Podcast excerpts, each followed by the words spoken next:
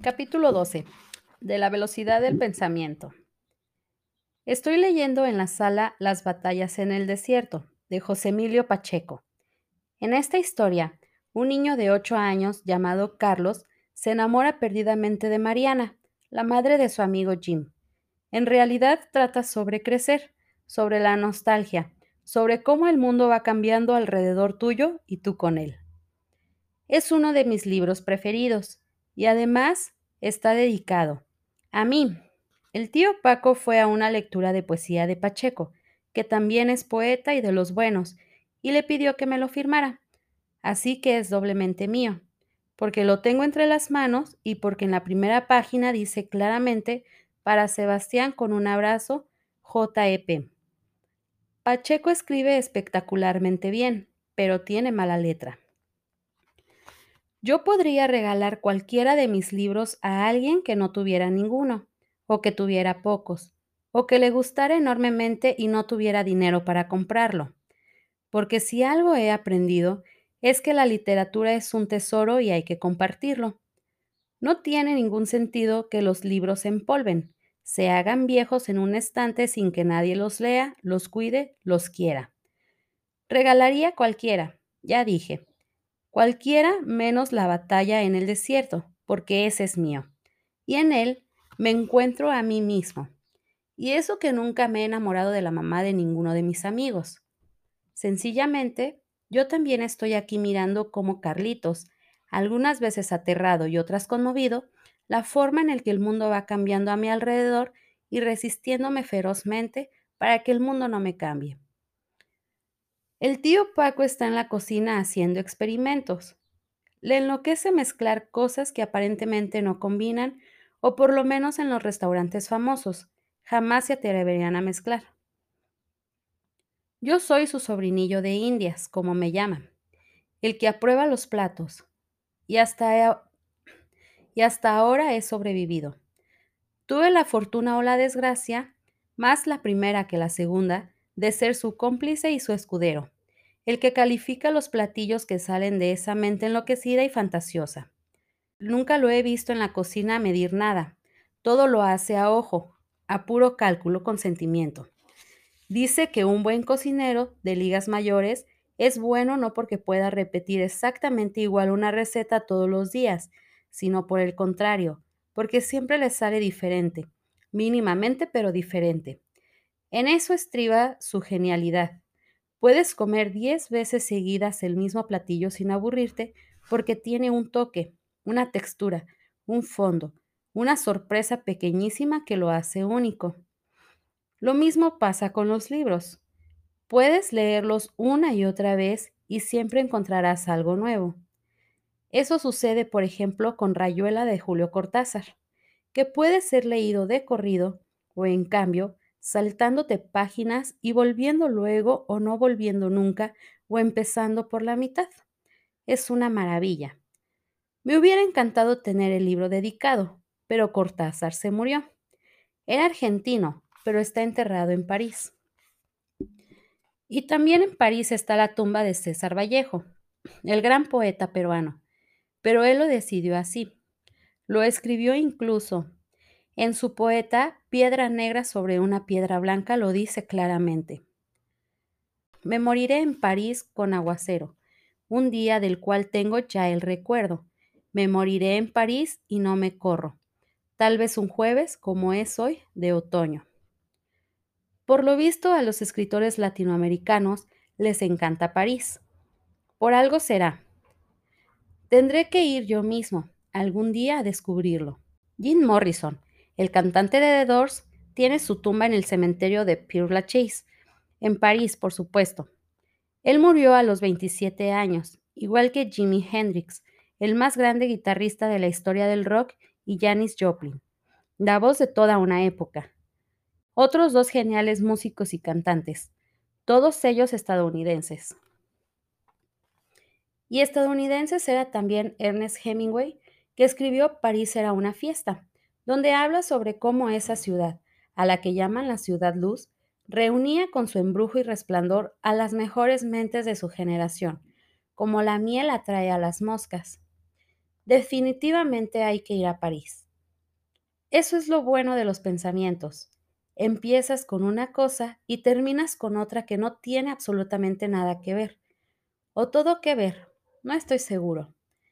El caso es que los pensamientos van hilvanando, a veces por medio de una palabra o una imagen, o un sabor o un olor a otros pensamientos. Creo que tenemos dentro del cerebro un montón de cajitas y hay personas, situaciones, momentos, fechas, lugares, números dentro de esas cajitas. Pero lo mejor es que en algunos casos hay cajitas dentro de las cajitas. Me explico. En la cajita que dice 27 están Morrison, Hendrix, Joplin y también el escritor francés Alain Fournier, autor de El Gran Mealness, novela que trata sobre la búsqueda de un amor perdido. Todos muertos a esa edad, que por lo visto es fatídica. Pero también hay dentro otras muchas cosas. Está la cajita de París, donde también está Hemingway y Cortázar, y Vallejo y las crepas. Está la caja de mi amiga Esmeralda, que vive en el 27 de la calle Río Nilo, y por estar Nilo está la cajita que dice Egipto, o viceversa. En la cajita que dice París están las cajitas de Morrison, de Vallejo, de Cortázar y las cajitas de rock and roll, Uruguay, Perú, poetas, novelistas.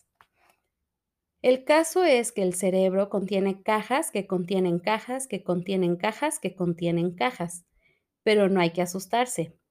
El cerebro es más rápido que el rayo y encuentra lo que busca sin necesidad de irlas abriendo una por una. En ocasiones, el pensamiento se convierte en acción y entonces es incluso millones de veces más rápido que el rayo, que puede verse un instante.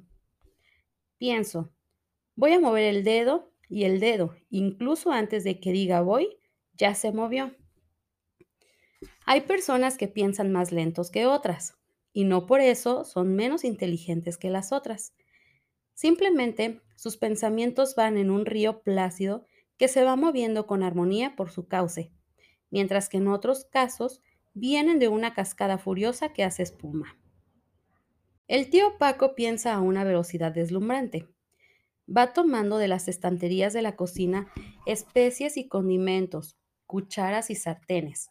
Saca del refrigerador carne y un segundo después está picando cebolla y moviendo lo que en la olla se cocina y tomando un trago de jugo de uva de su copa y leyendo trozos del libro que tiene junto al fregadero. Piensa tan rápido que parece que no pensara, que hace las cosas por instinto. Pero no es cierto. Dentro de su cabeza, las cosas se van acomodando de una manera que solo él conoce y que a mí me sorprende. Oyéndolo moverse como un hurón en la cocina, no resisto la tentación y me acerco. Lo que está en la olla huele maravilloso, lo del sartén también. Se mezclan los olores en el aire con su fragancia a mercado y huerta y mar, y a mí se me empieza a hacer agua a la boca. Ahora mismo la hornilla de la estufa está a fuego lento.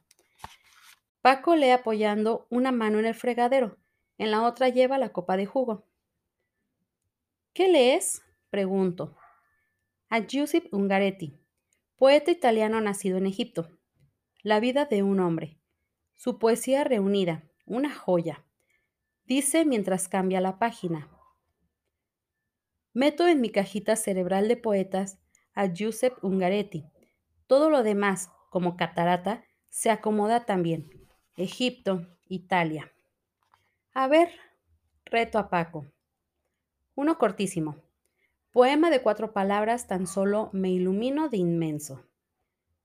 Lo pienso unos segundos, lo paladeo letra por letra, como se paladea un guiso sustancioso. Me ilumino de inmenso. Repito en voz alta. Es cierto, es una joya. Y mi pensamiento comienza otra vez a desbocarse. En un instante encuentro muchas e importantes implicaciones a las cuatro palabras. Un hombre solo en un desierto o una playa, aparentemente pequeñísimo en medio de lo que le rodea. Lo vastedad, el todo, el interminable cielo, el universo rodeándolo, disminuyéndolo. Podría ser nada, menos que nada.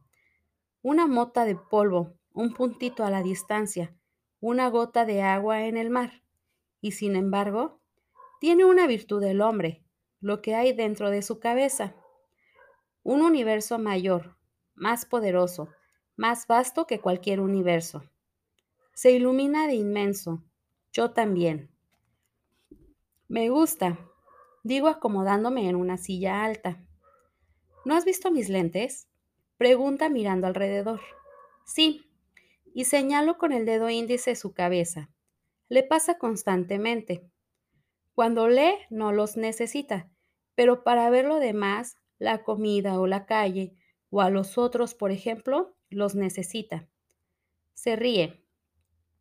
Abre la tapa de la cazuela, inspira, suspira. Pulpitos con papas, romero, sal rosa, tinta, vino blanco, arroz. Suena bien, sabe mejor. A veces no hay que experimentar, solo recordar. Y este plato me recuerda a tu bisabuela. Es un guiso de pescadores, nada extravagante. Sigo acercándome. Una tortilla de espárragos verdes, trigueros, los llaman. Por encima le vamos a echar bechamel y pimientos en escabeche. Comida es cultura. Tío Paco, ¿qué haces? Cocino. No, no, me refiero a qué te dedicas. ¿Qué estudiaste? Ah, actualmente administro las posesiones de Lord Jim, o sea, tú. Soy tu guía espiritual, tu valet, tu tutor, tu damo de compañía, tu cocinero de planta, tu tío y tu amigo. ¿Y antes? Estudié historia, escribí programas de radio, fui activista sindical, pescador de camarones, cortador de caña en Cuba, director de cine independiente, marino mercantil, cronista de boxeo. ¿Y no extrañas todo eso? No. Lo mejor y más divertido que he hecho en mi vida es vivir contigo. Fue al principio una casualidad. Nos conocíamos poco, ¿verdad? Pero ahora no cambiaría esto por nada, ni siquiera si me ofrecieran ser administrador de un burdel en Nueva Orleans. ¿Y tenemos dinero? La compañía donde trabajaba tu papá pagó los dos seguros de vida. Eso da bastante todos los meses. Además, esta casa es tuya y dejaron un fideicomiso para tu educación. Puedes hacer con ese dinero que está en el banco como dos o tres doctorados si quieres. La abuela me dejó a mí también dinero. ¿Para qué quieres saber? Como no trabajas, ah carajo, estoy escribiendo una novela mientras tú te vas a la escuela. Eso es trabajar. Y cocinar, comprar comida, hacer camas, limpiar, barrer, sacudir, pagar la luz, el teléfono, lavar los baños también es trabajar. ¿Quieres ponerme un reloj checador? No, no, perdóname, solo quería saber. Preguntar para saber nunca amerita pedir perdón. Está muy bien pedir explicaciones. Hay momentos en que también hay que exigirlas. ¿Quieres dinero? No lo necesito. Ya me di cuenta que trabajas cuidándome. Podría pagarte. Por eso no cobro, muchacho. Eso lo hago gratis, con el corazón. Gracias, de corazón. Por favor, no te mueras nunca. Haré mi mejor esfuerzo. Nos abrazamos una vez más. A cada rato nos abrazamos. Mientras comíamos esos espectaculares pulpos que sabían a mar y a montaña y a campos verdes, pregunté, ¿por qué hace rato me llamaste Lord Jim? Es el personaje de una novela de Joseph Conrad. Trata de un hombre que, al igual que tú, lo más que le importa en la vida es ser fiel a sí mismo. Eso vale mucho. Jamás hay que traicionarse. Hay que creer en lo que se cree, aunque te vaya la vida en ello. Algunas veces en la escuela me miran como un bicho raro. Creo que es por las palabras que uso y los libros que comento. Confieso. Qué suerte tienes. Preocúpate el día que te miren como si fueras una persona normal. Tú mereces tener una vida extraordinaria. Y la estaba teniendo. ¿Qué hay de postre? Pregunté, a sabiendas que en el refrigerador nos esperaba un espectacular sorbete de guanábana. Capítulo 12. De la velocidad del pensamiento. Estoy leyendo en la sala Las batallas en el desierto, de José Emilio Pacheco. En esta historia, un niño de 8 años llamado Carlos se enamora perdidamente de Mariana, la madre de su amigo Jim. En realidad trata sobre crecer, sobre la nostalgia, sobre cómo el mundo va cambiando alrededor tuyo y tú con él. Es uno de mis libros preferidos y además está dedicado a mí. El tío Paco fue a una lectura de poesía de Pacheco, que también es poeta y de los buenos, y le pidió que me lo firmara. Así que es doblemente mío, porque lo tengo entre las manos y porque en la primera página dice claramente para Sebastián con un abrazo, JEP. Pacheco escribe espectacularmente bien, pero tiene mala letra. Yo podría regalar cualquiera de mis libros a alguien que no tuviera ninguno, o que tuviera pocos, o que le gustara enormemente y no tuviera dinero para comprarlo. Porque si algo he aprendido es que la literatura es un tesoro y hay que compartirlo. No tiene ningún sentido que los libros se empolven, se hagan viejos en un estante sin que nadie los lea, los cuide, los quiera. Regalaría cualquiera, ya dije, cualquiera menos la batalla en el desierto, porque ese es mío. Y en él me encuentro a mí mismo. Y eso que nunca me he enamorado de la mamá de ninguno de mis amigos. Sencillamente, yo también estoy aquí mirando como Carlitos, algunas veces aterrado y otras conmovido, la forma en la que el mundo va cambiando a mi alrededor y resistiéndome ferozmente para que el mundo no me cambie. El tío Paco está en la cocina haciendo experimentos. Le enloquece mezclar cosas que aparentemente no combinan, o por lo menos en los restaurantes famosos, jamás se atreverían a mezclar. Yo soy su sobrinillo de Indias, como me llaman, el que aprueba los platos, y hasta, y hasta ahora he sobrevivido. Tuve la fortuna o la desgracia, más la primera que la segunda, de ser su cómplice y su escudero, el que califica los platillos que salen de esa mente enloquecida y fantasiosa. Nunca lo he visto en la cocina medir nada, todo lo hace a ojo, a puro cálculo con sentimiento. Dice que un buen cocinero de ligas mayores es bueno no porque pueda repetir exactamente igual una receta todos los días, sino por el contrario, porque siempre le sale diferente, mínimamente pero diferente. En eso estriba su genialidad. Puedes comer 10 veces seguidas el mismo platillo sin aburrirte porque tiene un toque, una textura, un fondo, una sorpresa pequeñísima que lo hace único. Lo mismo pasa con los libros. Puedes leerlos una y otra vez y siempre encontrarás algo nuevo. Eso sucede, por ejemplo, con Rayuela de Julio Cortázar, que puede ser leído de corrido o, en cambio, saltándote páginas y volviendo luego o no volviendo nunca o empezando por la mitad. Es una maravilla. Me hubiera encantado tener el libro dedicado, pero Cortázar se murió. Era argentino, pero está enterrado en París. Y también en París está la tumba de César Vallejo, el gran poeta peruano, pero él lo decidió así. Lo escribió incluso en su poeta Piedra Negra sobre una piedra blanca lo dice claramente. Me moriré en París con aguacero, un día del cual tengo ya el recuerdo.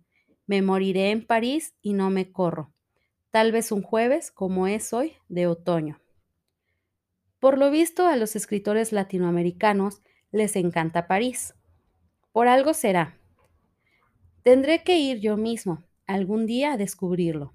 Jim Morrison, el cantante de The Doors tiene su tumba en el cementerio de Père Lachaise, en París, por supuesto. Él murió a los 27 años, igual que Jimi Hendrix, el más grande guitarrista de la historia del rock, y Janis Joplin, la voz de toda una época. Otros dos geniales músicos y cantantes, todos ellos estadounidenses.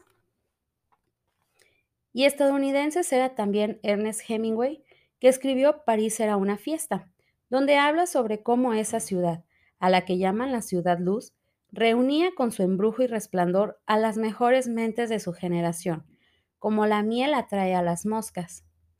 Definitivamente hay que ir a París. Eso es lo bueno de los pensamientos. Empiezas con una cosa y terminas con otra que no tiene absolutamente nada que ver. O todo que ver, no estoy seguro.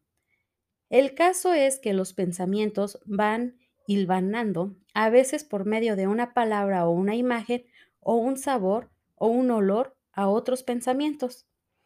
Creo que tenemos dentro del cerebro un montón de cajitas y hay personas, situaciones, momentos, fechas, lugares, números dentro de esas cajitas. Pero lo mejor es que en algunos casos hay cajitas dentro de las cajitas. Me explico. En la cajita que dice 27 están Morrison, Hendrix, Joplin y también el escritor francés Alain Fournier, autor de El Gran Mealness, novela que trata sobre la búsqueda de un amor perdido. Todos muertos a esa edad, que por lo visto es fatídica. Pero también hay dentro otras muchas cosas. Está la cajita de París, donde también está Hemingway y Cortázar, y Vallejo y las crepas. Está la caja de mi amiga Esmeralda, que vive en el 27 de la calle Río Nilo, y por estar Nilo está la cajita que dice Egipto, o viceversa.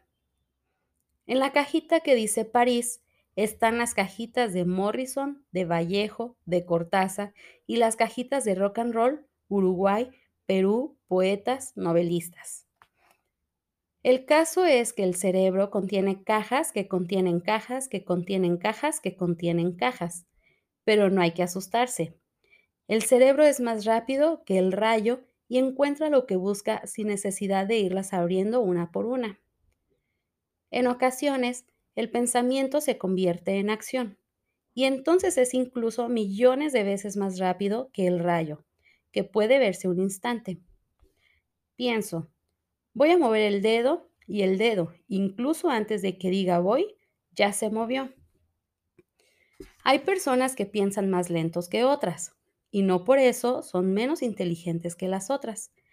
Simplemente sus pensamientos van en un río plácido que se va moviendo con armonía por su cauce, mientras que en otros casos vienen de una cascada furiosa que hace espuma. El tío Paco piensa a una velocidad deslumbrante. Va tomando de las estanterías de la cocina especies y condimentos, cucharas y sartenes. Saca del refrigerador carne y un segundo después está picando cebolla y moviendo lo que en la olla se cocina y tomando un trago de jugo de uva de su copa y leyendo trozos del libro que tiene junto al fregadero. Piensa tan rápido que parece que no pensara, que hace las cosas por instinto. Pero no es cierto. Dentro de su cabeza, las cosas se van acomodando de una manera que solo él conoce y que a mí me sorprende. Oyéndolo moverse como un hurón en la cocina, no resisto la tentación y me acerco. Lo que está en la olla huele maravilloso, lo del sartén también. Se mezclan los olores en el aire con su fragancia a mercado y huerta y mar, y a mí se me empieza a hacer agua a la boca. Ahora mismo la hornilla de la estufa está a fuego lento. Paco lee apoyando una mano en el fregadero, en la otra lleva la copa de jugo. ¿Qué lees? pregunto. A Giuseppe Ungaretti, poeta italiano nacido en Egipto. La vida de un hombre. Su poesía reunida, una joya. Dice mientras cambia la página. Meto en mi cajita cerebral de poetas a Giuseppe Ungaretti. Todo lo demás, como catarata, se acomoda también. Egipto, Italia. A ver, reto a Paco. Uno cortísimo. Poema de cuatro palabras, tan solo me ilumino de inmenso. Lo pienso unos segundos, lo paladeo letra por letra como se paladea un guiso sustancioso. Me ilumino de inmenso. Repito en voz alta. Es cierto, es una joya. Y mi pensamiento comienza otra vez a desbocarse. En un instante encuentro muchas e importantes implicaciones a las cuatro palabras. Un hombre solo en un desierto o una playa, aparentemente pequeñísimo en medio de lo que le rodea. Lo vastedad, el todo, el interminable cielo, el universo rodeándolo, disminuyéndolo. Podría ser nada, menos que nada. Una mota de polvo, un puntito a la distancia, una gota de agua en el mar. Y sin embargo, tiene una virtud el hombre, lo que hay dentro de su cabeza. Un universo mayor, más poderoso, más vasto que cualquier universo. Se ilumina de inmenso. Yo también. Me gusta, digo acomodándome en una silla alta. ¿No has visto mis lentes? Pregunta mirando alrededor. Sí, y señalo con el dedo índice su cabeza. Le pasa constantemente. Cuando lee no los necesita, pero para ver lo demás, la comida o la calle, o a los otros, por ejemplo, los necesita. Se ríe. Abre la tapa de la cazuela, inspira, suspira. Pulpitos con papas, romero, sal rosa, tinta, vino blanco, arroz. Suena bien, sabe mejor. A veces no hay que experimentar, solo recordar. Y este plato me recuerda a tu bisabuela. Es un guiso de pescadores, nada extravagante. Sigo acercándome. Una tortilla de espárragos verdes, trigueros, los llaman. Por encima le vamos a echar bechamel y pimientos en escabeche. Comida es cultura. Tío Paco, ¿qué haces? Cocino. No, no, me refiero a qué te dedicas. ¿Qué estudiaste? Ah, Actualmente administro las posesiones de Lord Jim, o sea, tú. Soy tu guía espiritual, tu valet, tu tutor, tu damo de compañía, tu cocinero de planta, tu tío y tu amigo. ¿Y antes? Estudié historia, escribí programas de radio, fui activista sindical, pescador de camarones, cortador de caña en Cuba, director de cine independiente, marino mercantil, cronista de boxeo. ¿Y no extrañas todo eso? No. Lo mejor y más divertido que he hecho en mi vida es vivir contigo. Fue al principio una casualidad. Nos conocíamos poco, ¿verdad? Pero ahora no cambiaría esto por nada, ni siquiera si me ofrecieran ser administrador de un burdel en Nueva Orleans. ¿Y tenemos dinero? La compañía donde trabajaba tu papá pagó los dos seguros de vida. Eso da bastante todos los meses. Además, esta casa es tuya y dejaron un fideicomiso para tu educación. Puedes hacer con ese dinero que está en el banco como dos o tres doctorados si quieres. La abuela me dejó a mí también dinero. ¿Para qué quieres saber? Como no trabajas, ah carajo, estoy escribiendo una novela mientras tú te vas a la escuela. Eso es trabajar. Y cocinar, comprar comida, hacer camas, limpiar, barrer, sacudir, pagar la luz, el teléfono, lavar los baños también es trabajar. ¿Quieres ponerme un reloj checador? No, no, perdóname, solo quería saber. Preguntar para saber nunca amerita pedir perdón. Está muy bien pedir explicaciones. Hay momentos en que también hay que exigirlas. ¿Quieres dinero? No lo necesito. Ya me di cuenta que trabajas cuidándome. Podría pagarte. Por eso no cobro, muchacho. Eso lo hago gratis, con el corazón. Gracias, de corazón. Por favor, no te mueras nunca. Haré mi mejor esfuerzo. Nos abrazamos una vez más. A cada rato nos abrazamos. Mientras comíamos esos espectaculares pulpos que sabían a mar y a montaña y a campos verdes, pregunté, ¿Por qué hace rato me llamaste Lord Jim? Es el personaje de una novela de Joseph Conrad. Trata de un hombre que, al igual que tú, lo más que le importa en la vida es ser fiel a sí mismo. Eso vale mucho. Jamás hay que traicionarse. Hay que creer en lo que se cree, aunque te vaya la vida en ello. Algunas veces en la escuela me miran como un bicho raro. Creo que es por las palabras que uso y los libros que comento. Confieso. Qué suerte tienes. Preocúpate el día que te miren como si fueras una persona normal. Tú mereces tener una vida extraordinaria. Y la estaba teniendo. ¿Qué hay de postre? Pregunté, a sabiendas que en el refrigerador nos esperaba un espectacular sorbete de guanábana.